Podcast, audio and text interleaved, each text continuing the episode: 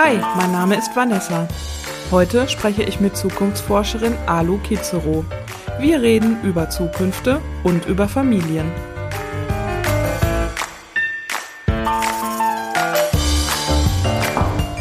So, ähm, du wolltest noch auskauen, ne? Hast du ausgekaut? Also ich hab, wir können die ganze Packung äh, Kinderriegel leer essen, das ist kein Ja, Problem. das schaffe ich nicht. Mir zu viel Zucker. Ich muss mir äh, aufpassen mit meinem Zucker. Ah ja, So. ja äh, für einen Obstteller äh, war jetzt hier die Logistik ein bisschen schwierig gerade. Alles in Ordnung. Es ist bloß gut für, den, für die Energie, es ist gut. Bloß dann. Okay, dann lass uns mal starten. Ja. Alu, Alu Kizero. Ja.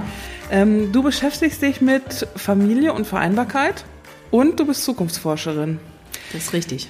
Ähm, ich würde mit dir deshalb gerne direkt mal in die Zukunft gucken. Lass uns mal vorstellen, wir säßen jetzt im Jahr 2040. Das Leben für Familien, das wäre super.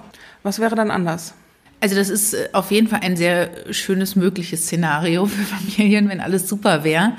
Äh, Was wäre anders? Ich glaube, es würde wahrscheinlich weniger Unsicherheiten geben für Familien in bestimmten Bereichen, äh, zum Beispiel in Bezug auf finanzielle Sicherheit oder auf Betreuungsfragen, als es die jetzt gibt. Es äh, fehlen immer noch sehr viele Kita-Plätze. Die finanzielle Situation von Familien ist derzeit nicht besonders gut.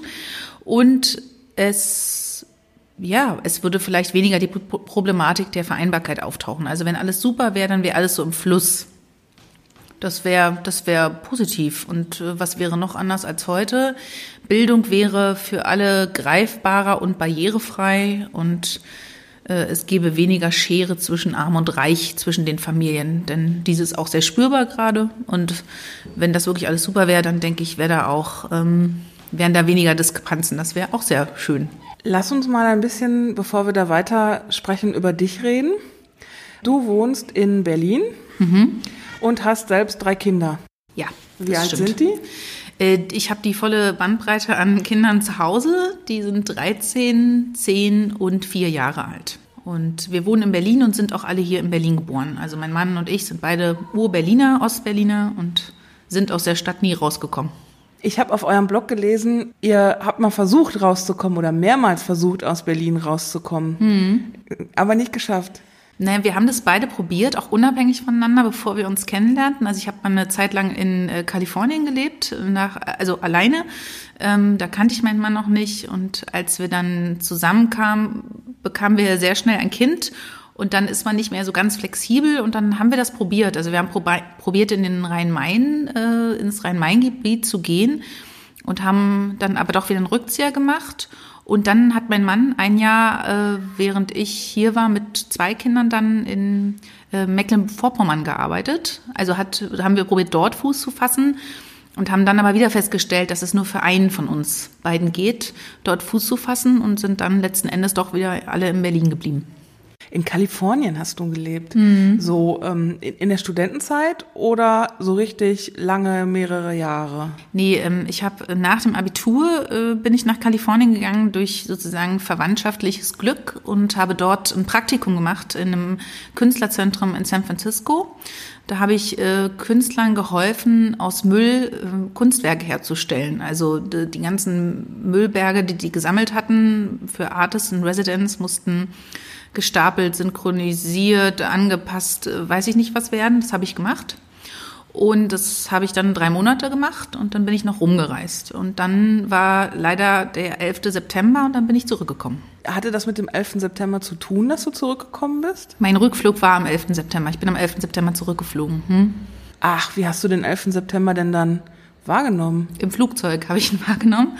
Äh, Und zwar irgendwo über dem Atlantik. Und das war so, dass ich den Morgen ganz, ganz früh gestartet bin äh, und wir direkt von San Francisco losgeflogen sind, direkt nach Paris ähm, und es keinerlei Nachrichten mehr gab oder so. Die Bildschirme waren schwarz und in Paris wurde man abgeholt, jeder persönlich von einer Person und zu seinem Flugzeug gebracht. Und ich dachte, wow, was für ein Service. Wie cool. Jeder hat hier einen persönlichen Menschen mit einem Schild drauf. Und dann wurdest du in den Flieger nach Berlin gesetzt und da liefen auch keine Nachrichten. Es war auch alles dunkel und so und konntest also nichts wusste nichts. Also in dem Flieger, ne? Ja. Auf diesen Bildschirmen, die dann immer so runterklappen. Ja, Gar nichts, war nichts drauf. Und der Pilot sagte nur, heute ist ein sehr trauriger Tag. Und ich dachte, das stimmt, weil ich muss heute zurück nach Hause nach so viel Zeit allein. Und das war und ja man, ganz man, schön. Man denkt sich, warum Ja. sagt er, das ist seine Großmutter gestorben oder was Ja. ist da passiert, ne? Und dann kam ich an in Tegel und mein damaliger Freund hat mich abgeholt und dann ging äh, total die Welt unter sozusagen. Dann hat sein Handy nicht mehr aufgehört zu klingeln und er hat mich erstmal zu meinen Eltern gebracht und die haben sehr geweint und ich habe dann erstmal realisiert, was überhaupt da gerade passiert, passiert ist, sozusagen, was ich verpasst habe auf meinen Flügen. Sie haben geweint aufgrund des Ereignisses oder weil Sie so froh waren, dass du jetzt Genau. zu, aus diesem Chaos Ja. nach Hause gekommen bist? Genau, dass ich sicher nach Hause gekommen bin. Man wusste ja überhaupt noch nicht, was das bedeutet. Und es war aber klar, sozusagen, ich habe einen der letzten Flüge halt genommen, die noch rausgingen aus den Staaten. Hätte ich einen Tag später gebucht oder so, dann wäre ich erstmal nicht rausgekommen. Es gab ja dann eine Sperre, dass du gar nicht ähm, mehr abreisen durftest erstmal.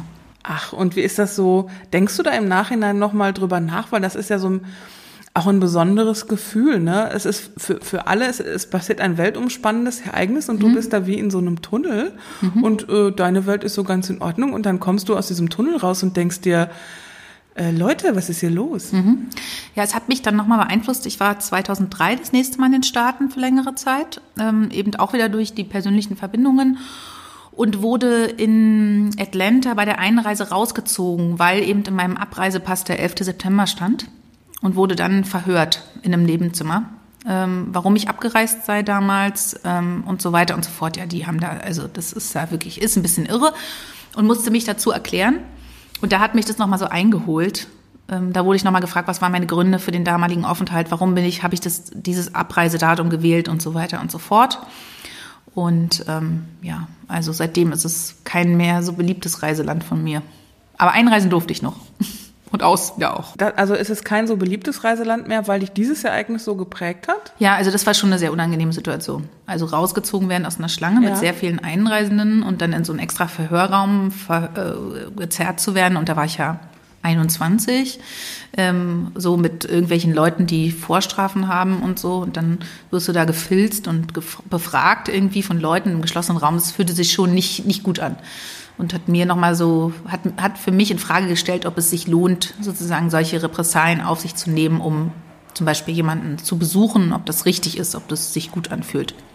Dann lass uns mal zurückgehen zur Ausgangsfrage. Ja. Du hast gesagt, Familien brauchen mehr ähm, Sicherheit, mehr finanzielle Sicherheit, mehr Betreuung, mehr Vereinbarkeit, mehr Bildung, eine geringere Schere zwischen, zwischen Arm und Reich. Wie ist es bei euch mit der Betreuung? War es da schwierig, einen Kita-Platz zu kriegen? Also ganz unterschiedlich. Bei der großen Tochter war das gar kein Problem. Die ist ja ähm, 2007 geboren und da hast du in Berlin noch gar kein Problem mit Kita-Plätzen gehabt. Du bist irgendwo hingegangen und hast gesagt, meine Freundin ist hier auch mit ihrem Sohn, haben sie noch einen Platz? Und dann war das so. Dann war das kein Problem. Bei mittleren war es schon ein bisschen schwieriger. Der ist zehn? Der ist zehn. Da ging es über den Betreuungsbonus sozusagen, dass wir schon eine große Schwester dort hatten. Und bei der Kleinen jetzt hatten wir ganz, ganz, ganz dolle Probleme, einen Kita-Platz zu finden und haben wirklich auch erst vier Tage vor Betreuungsbeginn wirklich einen Platz gefunden und den auch unterschreiben können.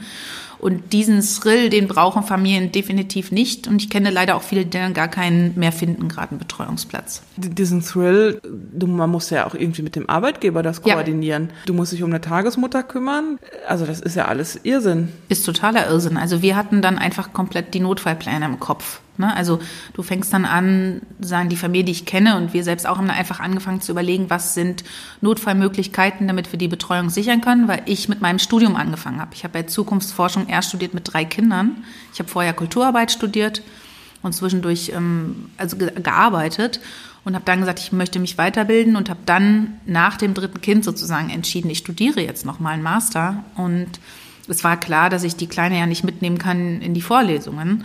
Die ganze Zeit, das macht man natürlich auch mal, aber nicht permanent. Und äh, insofern hatten wir dann alles durchdiskutiert und waren dann einfach froh, dass wir dann noch einen Platz gefunden haben. Aber ich kenne etliche, wo dann Freunde einspringen oder Familien einspringen oder ja.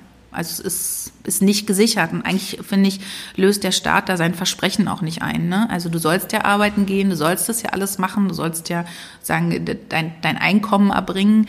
Und der Staat, äh, finde ich, seine, seine Aufgabe ist ja dann, deine Betreuung zu sichern, damit du dem nachgehen kannst. Jetzt gibt es ja durchaus Kreise, die behaupten, ähm, naja, es kann ja auch einer zu Hause bleiben, ne? Hm, klar, aber das ist ja nicht mehr äh, sozusagen, das, das ging sicherlich mal, aber wir leben in einer Gesellschaft, wo eine Familie relativ selten ohne zwei Einkommen auskommt. Ne? Also früher ist es vielleicht gegangen, dass du ein Einkommen hattest und dann gut davon leben konntest als Familie. Das ist aber heutzutage einfach nicht mehr so. Wenn du nur ein Einkommen hast, dann wird es schon relativ knapp. Und insofern ist klar eigentlich, also sozusagen, das ist natürlich auch der Anspruch, in dem wir auch erzogen worden sind, als sozusagen ehemalige DDR-Bürger, dass wir beide arbeiten gehen und beide den Anspruch daran auch haben, beide arbeiten gehen zu wollen. Und insofern klar, das gibt's, aber ich glaube, das ist eigentlich nicht mehr, finanziell ist es wirklich schwierig machbar ich mache jetzt noch mal weiter so den Bad Guy, dann gibt es dieselben Kreise behaupten dann auch, na ja, die Familien, die haben ja heute so hohe Ansprüche, da immer drei Urlaube im Jahr, da muss man auch mal zurückstecken. Das haben wir auch damals gemacht, als wir äh, dann noch parallel dieses Einfamilienhaus gebaut haben und die Mutti zu Hause war ähm, da muss man sich halt auch mal nicht so viel gönnen und auch mal die Klamotten flicken und nicht mehr was Neues kaufen. Hm. Das, glaube ich, äh, schließt sich gar nicht aus. Ähm, es ist ja so, dass die Einkommen, die früher erzielt worden sind, nicht mehr den Einkommen entsprechen, die heute erzielt werden können. Also wenn du heute dich irgendwo anstellen lässt, dann wirst du nicht mehr das Gehalt äh, erreichen von dem, was dein Vorgänger mal erreicht hat. Und insofern reden wir da einfach von einer Verschiebung. Und ich kenne eigentlich fast keine Familien, die sich drei Urlaube im Jahr gönnen. Ähm, die meisten versuchen nachhaltig oder schon kostensparend zu leben, gerade wenn man mehrere Kinder hat. Äh, aber ich finde sozusagen dieser Gedanke, dass nur wenn man Kinder in die Welt setzt, man jetzt auf alle Freiheiten verzichten soll, den finde ich auch total schräg. Ja, es gibt so einen Opfermythos, habe ich ja. das Gefühl. Ne? Also ähm, in Hinblick auf Mütter finde ich noch, noch mhm. stärker als im Hinblick auf Väter und auch im Hinblick auf Familien, dass äh, gesagt wird, naja, eure Kinder, sind die nicht Reichtum genug? Jetzt ähm, haltet mal die Klappe. Hm. Kinder sind auch ein super Reichtum, aber sie kosten eben auch viel Geld. Und man will ja, das ist eigentlich immer das Bestreben von den Eltern, das Beste für sein Kind, damit es später auch selbstständig und glücklich äh, zufrieden sein Leben leben kann. Und ja, dafür strengen sich die meisten Eltern dann doch sehr an. Ja, und es ist ja dann auch kein Luxus, wenn ich jetzt, ich habe ja keine Kinder, aber wenn du dann mal mitkriegst, wenn ich jetzt mal mitkriege, Thema Einschulung zum mhm. Beispiel, ne? Ja, Herrschaftszeiten, was das alles kostet, ne? Und da muss man jetzt auch nicht den dollsten Ranzen haben, da muss man jetzt auch nicht das, äh, die dollste äh, überhaupt Ausstattung haben, aber mhm. man kriegt ja dann so eine Liste von den Schulen und irgendeinen Ranzen braucht das Kind ja nun auch und irgendein Tunbeutel braucht das Kind ja nun auch. Das sind schon Summen, die da zusammenkommen. Mhm. Oder man kann ja auch früher ansetzen, äh, die Kinderwagen. Mhm. Also ich sag mal so, ähm, für Leute, die in den 90ern äh, 18 geworden sind, das erste Auto, das war mitunter preiswerter. Mhm, ja, ich finde auch sozusagen, dass man daran äh, sehr gut sehen kann, wie Medien auch Familien da beeinflussen. Ne? Also ich habe in letzter Zeit äh, relativ viel mit der Arche zu tun gehabt in Hellersdorf und ähm, die Kinder haben auch alle einen Schulranzen und einen Kinderwagen und der ist nicht neu, der ist gebraucht, aber die sind einfach so, sie möchten ihren Kindern eben alles das bieten, was sie eben bieten können. Sie möchten trotzdem ihre Kinder sicher und geborgen begleiten und sie möchten, dass die auch einen Schulranzen haben und äh, sozusagen unser Anspruchsdenken vielleicht, dass es immer das Neueste und Schönste sein muss, das, da sozusagen müssen wir vielleicht auch als Gesellschaft immer wieder überlegen, ist es wirklich sinnvoll, da so ranzugehen oder können wir da an uns selbst arbeiten? Also da plädiere ich immer für mehr Zurückhaltung. Jetzt bist du Zukunftsforscherin. Für mich ist das so was ganz Unbekanntes. Mhm. Zukunftsforschung. Was, was, macht man da? Glaskugelproduktion? ja, das wäre schön, ne? wenn das so einfach wäre.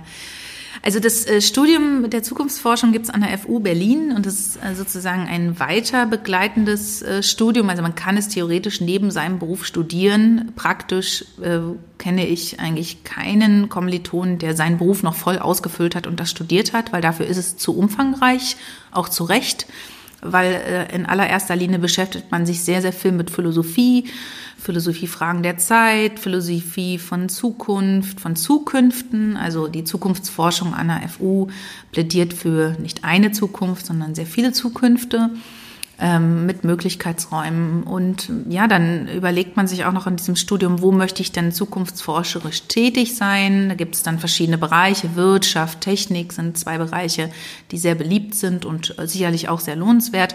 Dann gibt es noch Politik und Gesellschaft. Und ähm, insofern lernt man dann eigentlich sozusagen die Zukunftsforschung für diese Bereiche äh, zu entwickeln, zu moderieren, sich mit Zukunft und Zukünften auseinanderzusetzen.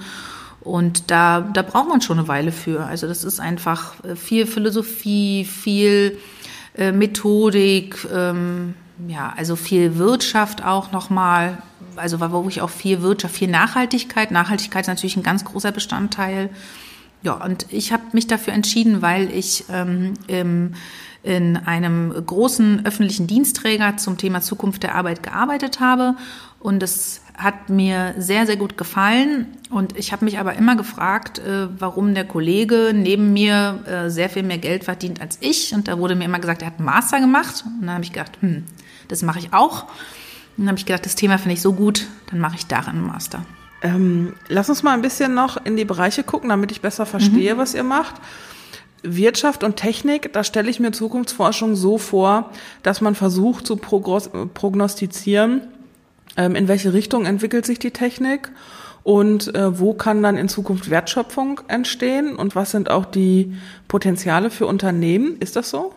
Genau, also es geht auch viel um Technikfolgenabschätzung. Ne? Also was sozusagen mh, jede Innovation, die du bringst, äh, die du, die du entwickelst, äh, hat ja eine bestimmte hat ja Folgen, die du vielleicht noch gar nicht absehen kannst für Bereiche, die du aber mitdenken solltest. Also siehe das, die Thematik Umwelt, siehe die Thematik sozialer Aspekt, siehe die Thematik Wertschöpfung. Und das sozusagen im Blick zu haben und da prognostisch tätig zu werden, vielleicht die Information zu clustern ähm, oder zu überlegen, was ist möglich, welche blinden Flecken habe ich noch, was muss ich mitdenken. Genau, also das, das hat viel damit zu tun. Auch viel KI natürlich, ne? Entwicklung von KI ist da auch ein großes Künstliche Thema. Intelligenz. Genau, oder Elektromobilität ist natürlich auch ein Thema. Also alles, was Innovationen bringt im Bereich Technik und Wirtschaft. Ja. Ich habe mal einen Vortrag gehört wo es um selbstfahrende Autos ging. Mhm. Ähm, das war vom Fraunhofer Institut. Und äh, jetzt mal ganz außer Acht gelassen, welche Problematiken da noch zu beantworten sind und welche Fragen noch zu beantworten sind, bis es soweit ist. Das lassen wir jetzt mal außer Acht. Ähm, der Vortragende hat so gestreift, welche Fragen denn damit auch zusammenhängen. Und das fand ich super spannend, weil das hatte ich persönlich zum Beispiel noch gar nicht auf dem Schirm mhm. alles. Äh, um nur mal ein paar Beispiele zu nennen. Ähm, der Deutsche als solcher ist ja sehr mit seinem Auto emotional verbunden. Mhm. Und wenn es jetzt selbstfahrende Autos gibt, ähm, dieses Auto fährt mich selbst nach Hause und ich steige dann aus und dann parkt, fährt es irgendwo parken zum mhm. Beispiel. Dann ähm, sinkt wohl möglich die emotionale Bindung an dieses Auto und vielleicht muss ich ein Auto dann nicht mehr selbst besitzen. Mhm. Und ähm, das ändert ähm, sehr viel so die Besitzstruktur, mhm. ändert aber auch zum Beispiel äh, das Thema Status spielt da rein und gleichzeitig aber auch die Infrastruktur in Städten. Denn wenn alle Autos irgendwo selbstständig parken fahren und dann nicht mehr mein Auto kommen muss, weil es ist mir ja gar nicht mehr so wichtig, ein eigenes zu haben, sondern irgendein Auto kommen muss, das gerade frei ist, ähm, verändert das ja nicht nur die Straßen, sondern überhaupt die, die gesamten Städte verändert das. Und dann die ganzen moralischen Fragen, die damit verbunden sind. Für wen bremst dieses Auto? Also wenn gleichzeitig in der Mitte etwas steht, was ich umfahren kann und rechts ist eine Rentnerin und links ist ein, ist ein Kind und mhm. dann läuft da noch ein Hase lang. Mhm. Okay, ein bisschen überfrachtetes Bild. Aber letztendlich dann zu entscheiden, nach welchen Kriterien wollen wir denn so ein Auto entscheiden lassen und gleichzeitig sind das ja auch internationale Produktionen. Das heißt, die europäische moralische Vorstellung ist möglicherweise eine andere als die ähm, chinesische moralische Vorstellung. Die Autos werden ja aber international auch entwickelt. Hm. Genau, und das ist ein Teil von Zukunftsforschung. Wir würden sozusagen versuchen, diese Fragen aufzugreifen, erstmal zu gucken, welche Fragen entstehen. Ja, man muss die erstmal finden. Genau, ne? uns auch da wahrscheinlich Hilfe holen von Experten oder anderen, diese versuchen ähm, zu clustern, also welche, welche Informationen fallen, welches Cluster, ist es gesellschaftlich, politisch, technisch, wie auch immer. Und dann versuchen die Möglichkeiten, äh, Möglichkeitsräume sozusagen zu besprechen manchmal auch nur zu moderieren, manchmal aber auch äh, zu überlegen, wie wahrscheinlich ist das denn, dass das eintritt? Wie wahrscheinlich ist es, dass die Besitzansprüche wirklich sinken und niemand mehr ein eigenes Auto besitzen will, zum Beispiel? Wie findet man das heraus? Aufgrund von Zahlen aus der Vergangenheit oder aus Zahlen der Gegenwart? Da gibt es geteilte Meinungen zu. Ich plädiere immer für einen Rückblick auf die Geschichtswissenschaft. Die macht das nämlich ganz, ganz wunderbar und ist deshalb auch eine sehr gute anerkannte Wissenschaft. Deswegen bin ich ein Fan davon, Zahlen und äh, Daten und Fakten schon zu sammeln, die man hat. Das ist auf jeden Fall eine Möglichkeit. Es gibt aber auch ähm, Kreativitätstechniken, um sozusagen zu überlegen, wie die Möglichkeitsräume sind. Es gibt Expertengespräche, die man dazu führt, zum Beispiel mit einem Stadtplaner, einem, keine Ahnung, also all diesen, mit einem Philosophen wahrscheinlich auch bei den moralischen Fragen, um dann bestimmte Parameter festzulegen. Das wären auch Ideen. Du hast gesagt, ihr sprecht in der Zukunftsforschung von mehreren Zukünften. Ja. Ja, wie kann das sein? Also naja, also jede Entscheidung, die du triffst, eröffnet neue Möglichkeitsräume. Also die Entscheidung, dass äh, sozusagen wir jetzt hier in einem Abstand von zwei Metern ein Gespräch führen, äh, eröffnet äh, und wir uns dafür entschieden haben, das zum Beispiel lokal zu machen, nicht remote, aber im Abstand von zwei Metern eröffnet wieder andere äh, Zukünfte. Ähm, wir hätten ja auch sagen können, wir gehen dabei spazieren. Dann hätten wir vielleicht andere Sachen entdeckt und hätten andere Themen. Jetzt sitzen wir in einem abgeschlossenen Raum, ähm, sozusagen äh, relativ fokussiert auf die Themen, trotz, also die Themen werden dadurch andere sein. Und jede Entscheidung, die du triffst, eröffnet eben neue Möglichkeiten. Und deswegen sagen wir, es gibt nie nur eine Zukunft, es gibt immer ganz viele Zukünfte, die sich eröffnen. Und das ist eigentlich eine super positive Geschichte. Also letztendlich wie bei Zurück in die Zukunft mit Michael J. Fox. ja, ja, hm, das stimmt. Aber da geht es nicht um die, also es geht nicht, glaube ich, immer um die Zeit. Zeit ist da sozusagen gar nicht das Thema, sondern eher das Denken. Dein Denken an sich verändert sich, wenn du darüber nachdenkst, dass es nicht nur eine Option auf Zukunft gibt, sondern du immer die Option auf mehrere Zukünfte hast. Das macht was mit dir. Also mich hat das die ersten, das erste Jahr im Studium sehr verwirrt, also weil ich einfach dachte, krass, Mann, ich habe doch so eine krasse Zukunftsvorstellung. Ich studiere das jetzt hier und dann kommt der Schritt und der Schritt. Und im Laufe des Studiums habe ich aber gemerkt, auch oh krass, das ist nicht mehr so. Also mein Denken hat sich verändert. Ich könnte auch mit diesem Studium diesen Weg gehen oder den anderen Weg. Oder vielleicht eröffnen sich komplett neue Wege, die ich noch gar nicht kenne. Es, es hat mich zum Beispiel sehr geöffnet und ähm, ich weiß, dass es meinen Kommilitonen auch so ging, weil viele von denen haben ihre Jobs gekündigt. Also zwei Drittel der Leute haben ihre Jobs gekündigt im Laufe des Studiums, weil sie gesagt haben, okay, krass, ihre Vor Vor Zukunftsvorstellung vom Beginn des Studiums passt nicht mehr mit der Zukunftsvorstellung vom Ende des Studiums zusammen. Das ist ein krasser Effekt. Ja.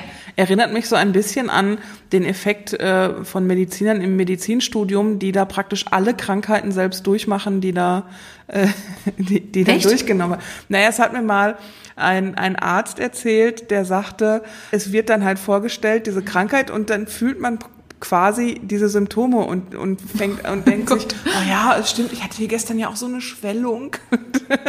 Gott, ist ja schrecklich. Gut, dass ich kein Arzt geworden bin. Ja, vielleicht ist es auch was Individuelles, aber mhm. er sagte, er hätte für äh, ein paar Sekunden oder Minuten jede Krankheit immer selbst durchgemacht. Mhm. Aber ähm, spannend und ähm, das heißt, wenn ich die Möglichkeit habe, in mehreren, also in, überhaupt in mehreren Möglichkeiten zu denken, mhm.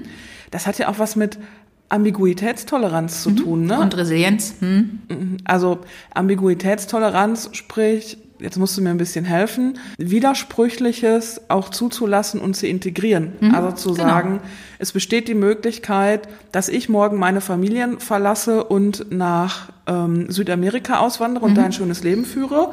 Und es besteht gleichzeitig die Möglichkeit, dass ich äh, meinen Job kündige und mich noch mehr die Familie widme. Genau, das ist äh, genau. Und das sozusagen daraus entstehen in deinem Kopf Möglichkeiten, die natürlich, die entsprechen teilweise Fantastereien, aber sie entsprechen eben auch Möglichkeiten, die wirklich real oder dem realen Denken gar nicht so fern sind. Und das, äh, ja, wie gesagt, also das entspannt einfach, wenn du weißt, dass es nicht nur, es gibt nicht nur eine Zukunft. Es ist halt immer klar. Und das ist etwas sehr Positives, was ich auch immer wieder mitnehme in alle Gespräche, wenn mir jemand sagt, ja, das sieht aber alles gerade irgendwie doof aus und irgendwie sage ich immer, es gibt nicht nur, es gibt keine nur eine Zukunft oder eine komplette Fahrtabhängigkeit. Du kannst immer wieder entscheiden, an jedem Punkt neu entscheiden, in welche Richtung du gehst. Glaubst du, dass wir das als Gesellschaft gut können? Nein, definitiv nicht. Weil das äh, was mit Ungewissheit oder äh, wir nennen das äh, Unknown äh, Futures oder Unknown Knowings zu tun hat und du äh, auch ganz viel mit Unsicherheit. Und Unsicherheit ist etwas, was wir nicht besonders mögen als Gesellschaft. Wir versuchen an sehr, sehr vielen Aspekten die Unsicherheiten äh, äh, wegzubekommen. Ich wollte nicht ausmerzen sagen, wegzubekommen und mehr Sicherheiten zu haben. Ne? Also das ist etwas, was wir immer probieren, weil umso mehr Sicherheit du hast, umso mehr hast du das Gefühl über Kontrolle. Und insofern glaube ich, die Gesellschaft kann nicht besonders gut mit Unsicherheiten. Bestes Beispiel sind dafür derzeit Corona-Leugner gerade, die halt in dieser ganzen Komplexität, die sie gerade umgibt, es ist halt ganz viel, was da gerade alles zusammen passiert. Es sind gerade sehr, sehr viele Unsicherheiten auf allen möglichen Ebenen. Die suchen sich eine sehr einfache und gute Lösung und suchen sich damit eine Sicherheit. Und die Lösung ist, ist alles Quatsch. Und deswegen braucht man das alles nicht. Und äh, deswegen kann es doch einfach so gehen wie vorher oder, ne? Um sozusagen für sich ein Sicherheitsgefühl zu entwickeln. Macht diese Corona-Zeit mit uns was als Gesellschaft? Das ist noch nicht, äh, das glaube ich, kann man noch nicht absehen. Also ähm, da, dazu werde ich sehr viel gefragt in letzter Zeit. Ich glaube, es macht was mit uns als Gesellschaft, dass wir sehen, wer keine Lobby hat. Das macht es mit uns. Also wir sehen einfach gerade, dass Pflegekräfte keine Lobby haben, dass Lehrer äh, und ihr Gefühl vielleicht für Gesundheit keine Lobby haben, dass Kinder keine Lobby haben, äh, dass Altenpfleger keine Lobby haben, dass Eltern keine, also ganz, ganz viele äh, Gruppen sozusagen. Das sehen wir gerade noch mal. Hier fährt gerade ein Feuerwehrwagen vorbei. Wir sitzen, ich muss das mal eben kurz erklären. Wir sitzen im Hotel Oderberger in Berlin. Äh, darüber werden wir vielleicht gleich auch noch mal kurz sprechen. Und äh, wir haben natürlich die Fenster offen. Also wir sitzen hier nicht nur mit zwei Metern Abstand, sondern haben auch die Fenster offen. Deswegen hört man ab und an mal was. Ja. Also ähm, genau, also insofern glaube ich, kann man auch nicht absehen, ob es was mit uns als Gesellschaft macht, aber es bringt vielleicht ein Bewusstsein für einige Themen. Äh, über die wir vorher vielleicht gar nicht so nachgedacht haben. Das bringt es vielleicht mehr zutage oder dass das Konsumverhalten sich vielleicht ändert, dass man sagt, ey krass, ich habe gemerkt, ich brauche gar nicht so viel Krams. So, was dann wiederum sich auf den Gedanken der Nachhaltigkeit auswirkt. Also dahingehend könnte man äh, Entwicklungen sehen, aber ob es sich nachhaltig auswirken wird, kann ich noch nicht abschätzen. Ich hätte ja gehofft, dass nachdem wir da diesen doch vergleichsweise rigiden Shutdown hatten. Mhm. Nicht so rigide wie andere Länder, aber es war ja nun schon so, dass ähm, Geschäfte geschlossen waren und ähm, die Leute sich auch sehr diszipliniert zu Hause auch aufhielten. Die äh, Autobahnen waren leer, die Bundesstraßen waren leer. Und es war plötzlich, viele Dinge, die sonst nötig waren, waren plötzlich gar nicht mehr nötig. Mhm. Also man hat festgestellt, auch man muss ja gar nicht ins Büro fahren und äh, kann trotzdem arbeiten und Wertschöpfung erzielen. Und die Vorgesetzten haben das auch gemerkt, die Unternehmen haben das auch gemerkt. Ich habe zum Beispiel auch gemerkt, naja, vielleicht ist es auch gar nicht so gut, immer so viele Leute zu treffen. Das war schon ziemlich anstrengend. Mhm. Ähm, vielleicht solltest du auch mal den Freizeitstress so ein bisschen runterschrauben, weil das tut dir jetzt auch ganz gut. Mhm. Ähm, und ich habe das dann, nachdem das Leben dann so wieder hochfuhr, auch gemerkt, habe ich irgendwann gedacht, nee, Moment, Moment, Moment, jetzt hast du hier schon wieder vier Verabredungen pro Woche ähm, zum Bierchen trinken draußen, ähm, Sport machen, dies und das, wo ich gedacht habe, das willst du doch gar nicht vier Tage, vier Abende in der Woche unterwegs sein. Hm. Genau, also das ist quasi dieses Problem der Beschleunigung. Das ist gar kein Problem, es ist sozusagen etwas, was es natürlich gibt. Ne? Also wir sind bestrebt, auch durch die relativ schnelle Anzahl von Innovationen in den letzten Jahren äh, sozusagen Schritt halten zu wollen. Und deswegen beschleunigen wir. Und wir beschleunigen natürlich auch nach dieser ersten Phase von Corona, weil wir wollen dieselbe Wertschöpfung haben. Wir wollen, dass die Wirtschaft nicht krachen geht. Wir wollen, dass irgendwie Familien nicht völlig am Boden liegen. Also wir wollen das ja alles sozusagen als Gesellschaft, äh, wie auch immer. Und äh, deswegen sozusagen versuchen wir möglichst viel wieder auf normal zurückzuschrauben. Aber wie, was wäre, wenn es gar kein Normal mehr gäbe? Was wäre, wenn sich auch dahingehend das Denken verändert, dass es ein neues Normal geben kann? Ne? Also wenn die Arbeitgeber nicht jetzt nur für eine kurze Phase in äh, digitale Programme investiert ähm, hätten oder das tun würden, sondern langfristig gedacht sagen würden, okay, okay, ich habe gemerkt, ich brauche gar kein Büro mehr was fünf Tage die Woche besetzt ist, sondern nur noch drei Tage die Woche. Und das geht auch. Ne? Oder ich schalte eine generelle Rufumleitung an drei Tagen die Woche zu den und den Kollegen. Oder ich, also ne, einfach so dieses das veränderte Denken. Ähm, die Frage ist, ob das schon ausgereicht hat.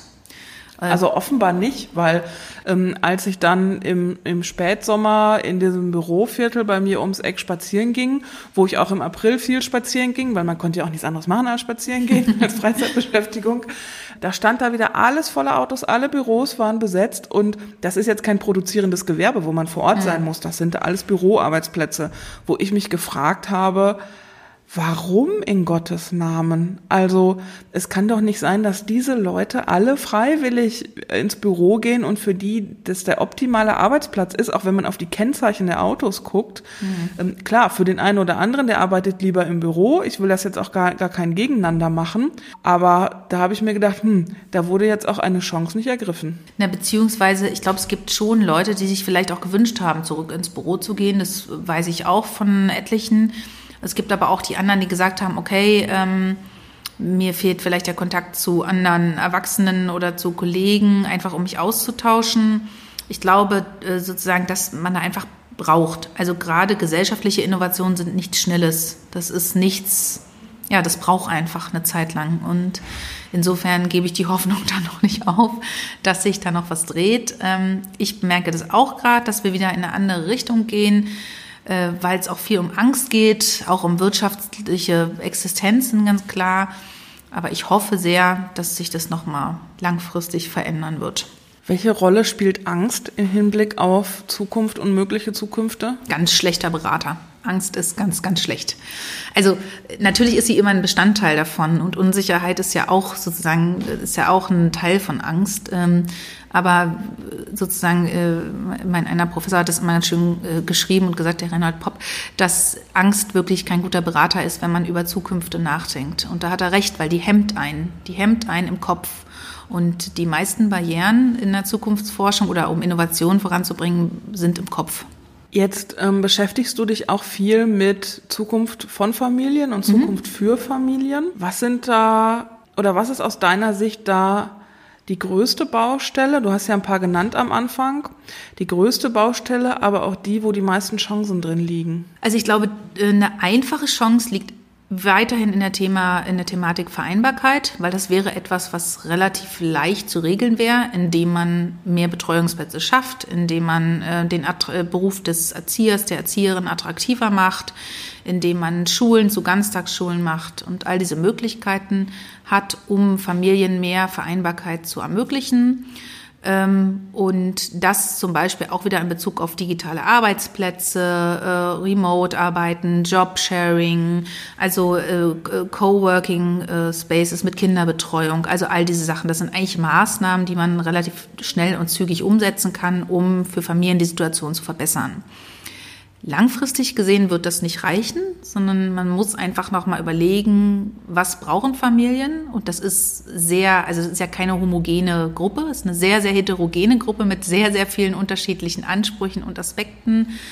Und da aber zu überlegen, wie kann ich der Gruppe Familien vielleicht noch mehr entgegenkommen oder die unterstützen? Und äh, da sind Sachen denkbar wie, äh, doch nochmal zu überlegen, ähm, ist das Elterngeld so, wie es gerade ist? Muss man es vielleicht verlängern? Muss man es erhöhen? Muss man äh, vielleicht Väter in Elternzeit ähm, sozusagen voraussetzen, dass die auch Elternzeit nehmen müssen?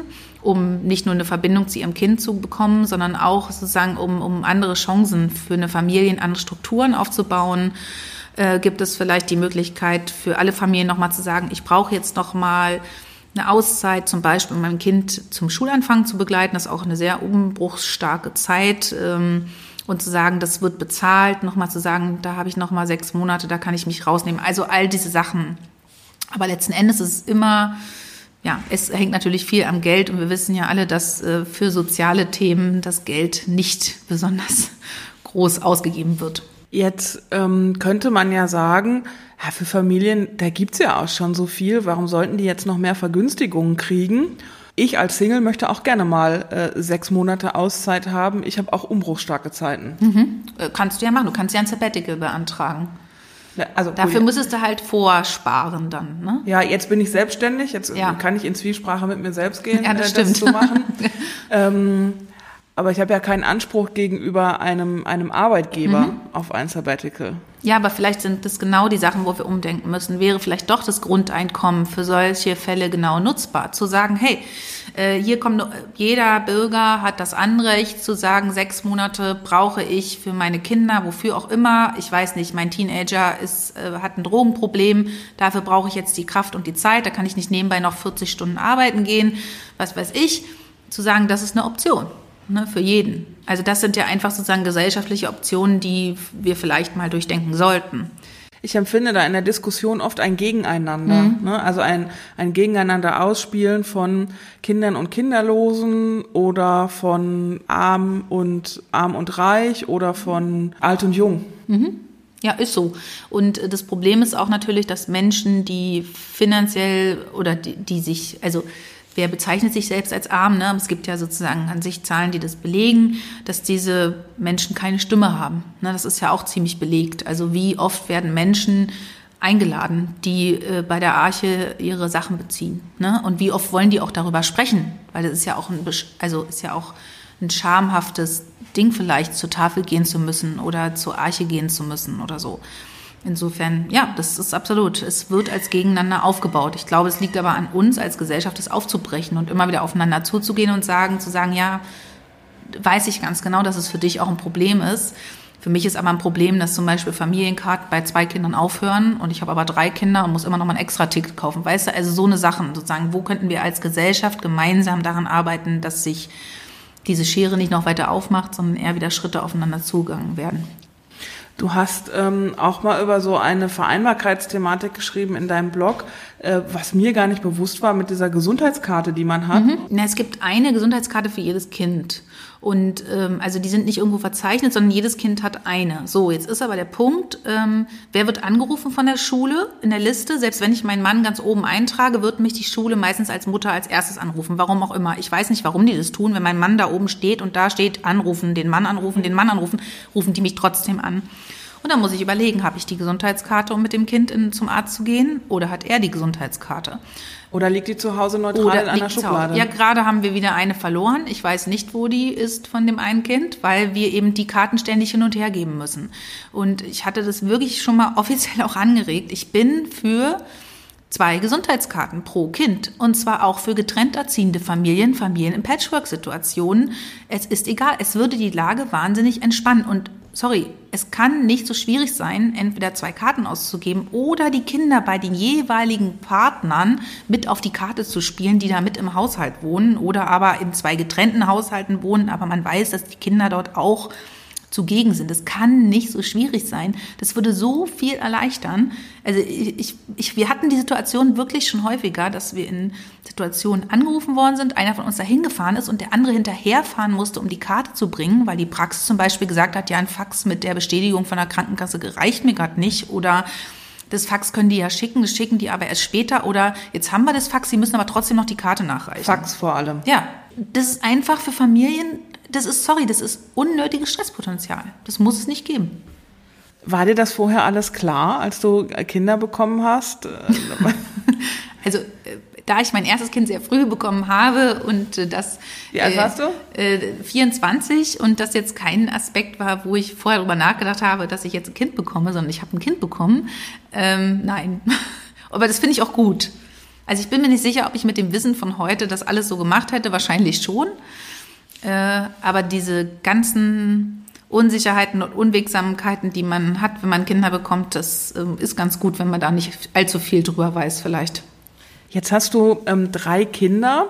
Was ist äh, so der Unterschied oder der größte Umbruch von einem Kind zu zwei Kindern? Also bei einem Kind ist es immer noch so, dass man gut zu Rande kommt, finde ich, mit zwei Erwachsenen, so dass man sich eben gut einteilen kann. Also wir haben beide studiert mit einem Kind, Vollzeit studiert. Äh, mein Mann in der FU, ich in Potsdam.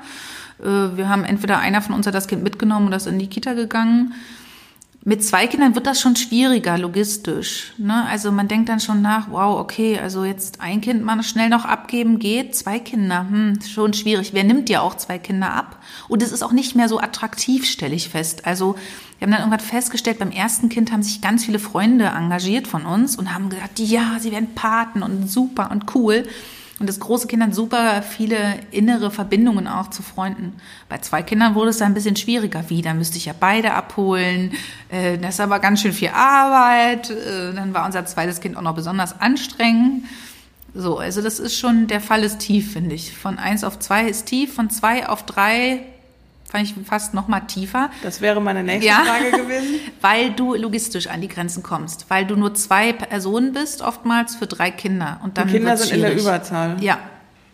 Aber das ist, also das haben, das haben wir quasi, das ist halt so und das ist auch total schön. Wir haben halt leider diese, diese Kinderphase so massiv verlängert, weil wir halt einfach so große Pausen haben. Hätten wir das schnell hintereinander erledigt, wäre das vielleicht einfacher. Haben wir aber nicht. Wir waren Alterspausen so dazwischen, ja. ne? 13, 10 ja. und äh, 4. 4, ja, ja, ja.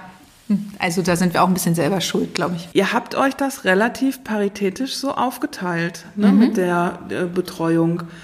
Hattet ihr euch da von Anfang an drüber unterhalten? Habt ihr euch, äh, als du schwanger wurdest, dann dahingesetzt oder auch vielleicht als du beim zweiten Mal schwanger warst und habt gesagt, so wollen wir leben? Oder habt da auch wenn du dieses Studium noch nicht hattest, mögliche Zukünfte aufgemalt, wie man leben könnte und mhm. habt euch dann für eine entschieden?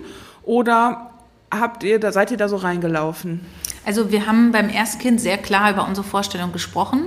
Ähm, wir waren ja auch, wir haben relativ kurz erst zusammengelebt, wir waren auch noch nicht lange ein Paar und haben aber gesagt, okay, jetzt kriegen wir also ein Kind, wie stellen wir uns das vor? Und da wir beide studiert haben, war klar, für beide soll es die gleichen Chancen und Möglichkeiten geben. Und insofern, das war einfach für uns eine Festlegung. Und ich hätte auch nicht drei Kinder mit meinem Mann bekommen, wenn wir diese Festlegung nicht gemacht hätten. Und äh, beim zweiten Kind war es so, dass wir überlegt haben, okay, was ist jetzt dran, in welcher Lebensphase sind wir? Und die Lebensphase war dann, dass ich einen 40-Stunden-Job hatte und mein Mann äh, gesagt hat, er will die Promotion angehen, die er machen will, weil er ist ja ähm, Theologe und, und äh, Kunsthistoriker und hat so Kirchenbau äh, äh, sozusagen promoviert. Und dann haben wir gesagt, okay, er bleibt zu Hause das Jahr, ähm, weil es für ihn einfach passt und weil er das nicht verpassen möchte. Und für ihn passt es gerade besser. Und für mich passt es auch gut, weil ich hatte gerade angefangen, 40 Stunden in einem gut bezahlten Job zu arbeiten. Insofern haben wir die Festlegung immer wieder neu äh, geschaffen, aber wir haben von vornherein sozusagen für uns in der Beziehung ganz klar festgelegt, dass wir gleichberechtigt lieben wollen. Ja, und dann habt ihr praktisch Mittel und Wege gefunden. Das ja. heißt, das ähm, Grundvoraussetzung war dieses Commitment, mhm. dass ihr euch darauf verständigt habt, so das wollen wir und alle Mittel, die wir haben und alle Ideen und alle Werkzeuge setzen wir dafür ein. Genau, und aber auch klar von Anfang an für uns beide zu sagen, das ist, das wissen wir, dass es finanzielle Rückschritte in bestimmten äh, Sachen bedeutet, aber es ist uns nicht wichtig sozusagen. Also, weil wir, also wir haben einfach sehr lange gar kein Geld gehabt und dann stellt man sich die Frage nicht. Also, sondern das war halt einfach so und es ging auch. Und insofern haben wir uns immer dafür entschieden zu sagen, in Ordnung, dann lieber mit weniger und Verzicht auf einiges, ähm, anstatt von wir müssen alles haben und dafür äh, haben wir vielleicht, also kappen wir vielleicht früher die Verbindung zu unseren Kindern. Spielt da deine Sozialisation eine Rolle? Definitiv. Also bei uns beiden. Also wir sind ja beide in Ostberlin aufgewachsen. Mein Mann ist aber einer von sieben Prozent der ostdeutschen Katholiken. Ist also was ganz, ganz Besonderes noch. Ich bin nicht kirchlich geprägt und trotzdem kommen wir aus Haushalten, in denen beide Mütter Akademiker waren und immer gearbeitet haben. Und äh, so sind wir auch aufgewachsen. Also mein Vater hat jeden Geburtstag mit mir verbracht und bei meinem Mann war auch mein Vater, äh, sein Vater viel zu Hause. Und du hast einfach dadurch eine andere Prägung. Es war halt sichtbar, dass es machbar ist. Kurzer Exkurs nochmal zum Hotel Oderberger. Ich habe es eben angesprochen. Äh, wir sitzen hier in einem Hotel im Prenzlauer Berg, das eine ehemalige Badeanstalt war. Und ähm, du kamst gerade hier rein. Mhm. Da geht so eine steinerne Treppe hoch und dann ist man in einer, an einer sehr schönen Rezeption in einem historischen Gebäude. Und du hast gesagt, oh, darf ich dieses Schwimmbad, was man mit direktem Blick dann sieht, darf ich mir das mal anschauen, weil wir waren hier ganz oft. Mhm. Als Kinder, ja. Also ähm, ich bin ja im Prenzlauer Berg aufgewachsen, also an der Schönhauser Allee, so wie Wladimir Kamina, nur an einer anderen Ecke. Und äh, als Kinder waren wir mit unseren Eltern hier sehr oft in der Sauna. Deswegen das war eine das. öffentliche Badeanstalt hier, ne? Ge ja, genau, aber das sozusagen, da kann ich mich aus Kindertagen nicht mehr dran erinnern. Ich weiß nur, es gab diesen Donnerstag oder Dienstag, da war Saunaabend und da gingst du mit deinen Eltern eben dann hier in die Sauna und das war halt festgelegt und ähm, da waren nicht alle Räumlichkeiten offen, es war nicht wie jetzt und es war auch nicht so schön und so, aber du hattest diese Räumlichkeiten, bist halt hier in die Sauna gegangen, es waren immer die gleichen Leute und es war so ein Treffpunkt irgendwie und das, da kann ich mich sehr genau dran erinnern. Das ist äh, lustig. Ich habe vorhin auch ein paar Fotos gemacht für meine Eltern. Das hört sich so an, als wären auch damals oder als wärst du als Kind einfach so dabei gewesen. Mhm. Also das, äh, als würde jetzt kein Programm für dich gemacht, sondern du hast diese Erwachsenenaktivität hast du einfach mitgemacht. Genau, also ich glaube, das war auch ganz oft so. Meine Eltern waren beide immer kulturell interessiert und viel unterwegs und haben mich und also meine Schwester und mich auch einmal mitgenommen. Ja, und es hat uns auch unterschiedlich geprägt auf jeden Fall. Ja. Ich kenne das auch so. Ich bin zwar im Westen aufgewachsen, aber da war es so in den 80ern auch so, naja, als Kind ähm, klar ging man mal in den Zoo oder einmal im Jahr wurde dann auch ein Ausflug in den Freizeitpark mhm. gemacht, aber man war als Kind auch viel einfach nur dabei. Mhm. Also auch bei Erwachsenenaktivitäten und schlief dann halt in, in der Kneipe irgendwie auf der Bank ein und wurde dann irgendwie nach Hause getragen nachts und so. Empfindest du das heute als anders? Ja, also die, dieses Gefühl von den Kindern was bieten wollen, ist auf jeden Fall definitiv stärker heute. Also das, ähm, wir haben das beim ersten Kind gemerkt. Wir hatten unsere große Tochter, wir waren die ersten im Freundeskreis, die auch ein Kind bekommen haben, immer mit äh, bei allen Treffen und so. Dann hat die halt in ihrem Babysitz äh, irgendwie geschlafen oder in der Trage. Und äh, das ist aber jetzt nicht mehr so üblich, dass du die überall mit hinnimmst, sondern also die Eltern oder ich ja auch, ich möchte auch Zeit alleine haben, weil ich die so selten habe, wenn ich Erwachsenenaktivitäten mache.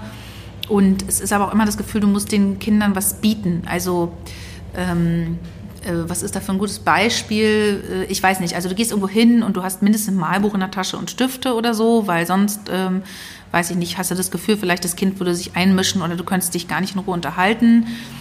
Und früher wäre das vielleicht anders gewesen. Aber es ist auch nicht schlimm, weil das ist die normale Entwicklung. Ne? Also das gehört ja einfach auch dazu. Das Verständnis von Kindern äh, in der Gesellschaft oder Familien in der Gesellschaft hat sich nun mal verändert. Also es ist einfach vielleicht nicht mehr ganz so selbstverständlich. Werden Kinder als störend empfunden heute? Also wenn es Cafés gibt, die stillende Mütter rauswerfen oder Hotels gibt, die keine Kinder mehr zulassen, empfinde ich das so, ja. Wobei ich auch höre, auch von, von Eltern, mhm. dass sie es gut finden, dass es Hotels gibt, wo keine Kinder zugelassen sind, weil dann können sie endlich mal ein Wellnesswochenende machen ähm, wo nur Erwachsene sind. Ja, ich habe das auch schon gemacht mit meinem Mann. Äh, wir wussten das nicht, dass es ein Hotel ist, wo keine Kinder erlaubt sind, als wir das gebucht haben.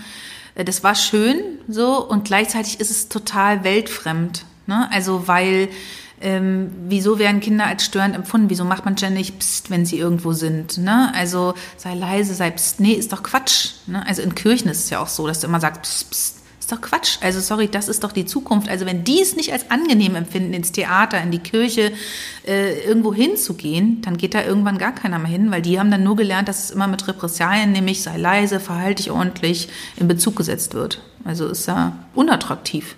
Also ich empfinde viele, viele Kinder überhaupt nicht als störend.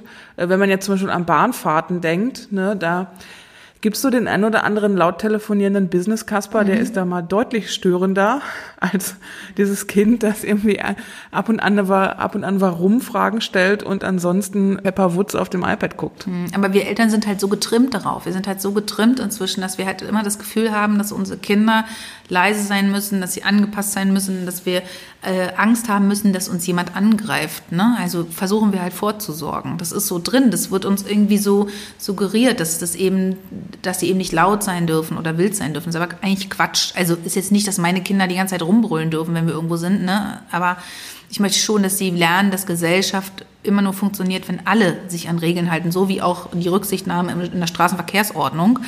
Aber äh, sozusagen, ich glaube, es ist auch nicht gut, ihnen von Anfang an immer beizubringen, dass sie sich immer nur an ja, eben an, also als ganz klein sehen müssen, ne? so klein gemacht werden. Ich glaube, das ist nicht gut. Ist da auch in unserer Gesellschaft so ein relativ schmaler Korridor von, das ist normal und so sollte es sein? Wie meinst du das?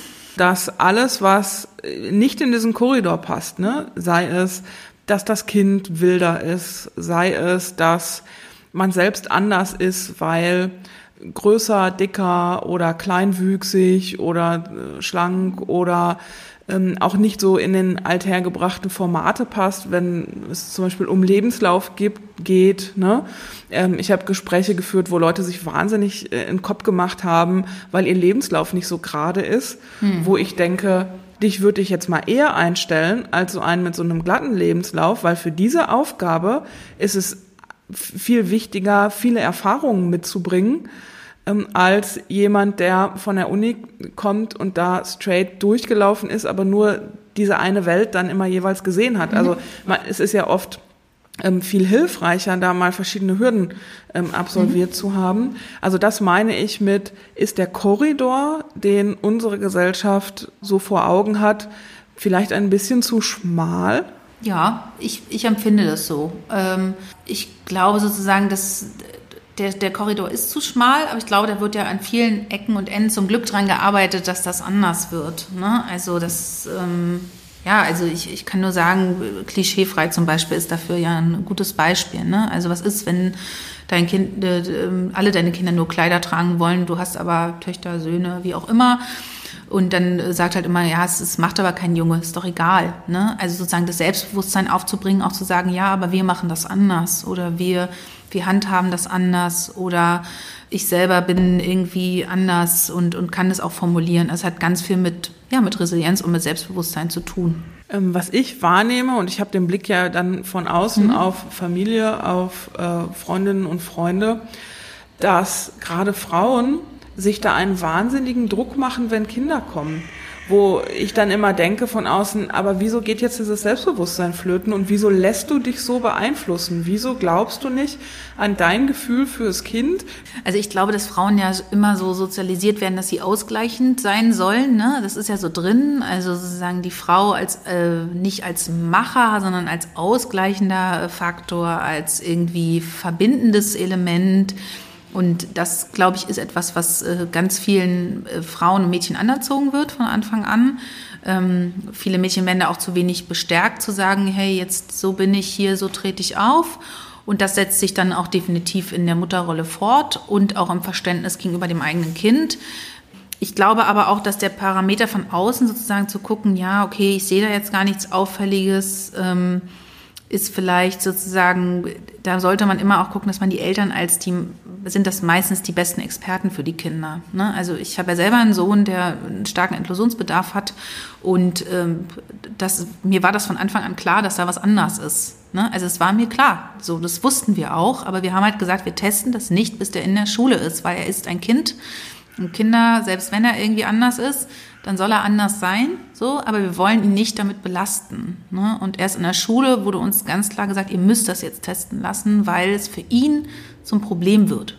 Dann haben wir gesagt, in Ordnung, wenn es für ihn zum Problem wird in seiner Entwicklung, dann ist jetzt der Punkt gekommen.